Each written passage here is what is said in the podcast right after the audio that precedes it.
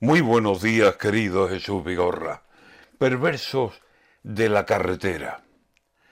Cantaba Juan Valderrama, yo mando en la carretera. Pero eran tiempos aquellos de testimoniales ruedas. Pasaban de tarde en tarde un carro o una carreta. Un motor era difícil verlo en las vías aquellas.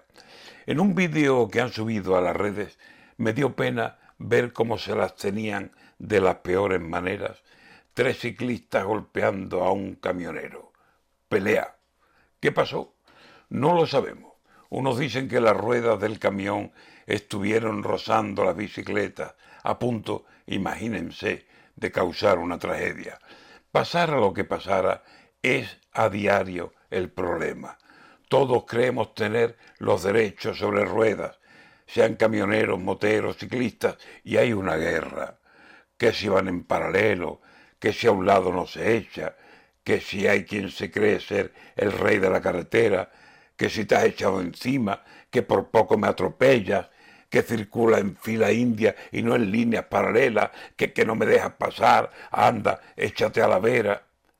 En pueblos, en capitales, en doscientas carreteras, aquel se cree que manda y yo que manda mi menda.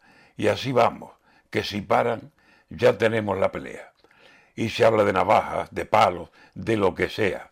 Y pasa en las ciudades, por paseos, por aceras, que llegan los patinetes y el peligro gordo llega, que no va por su carril, ten cuidado, que se cuela, y así por las avenidas y en carreteras estrechas, como coincidan distintas categorías de ruedas, si no es por H, es por B, acaba viendo pelea.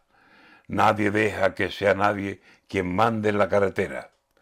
Don Juan, no lo cante usted, que le traerá más cuenta, que tal como está la cosa, tan solo el radar que acecha puede presumir de ser el rey de la carretera.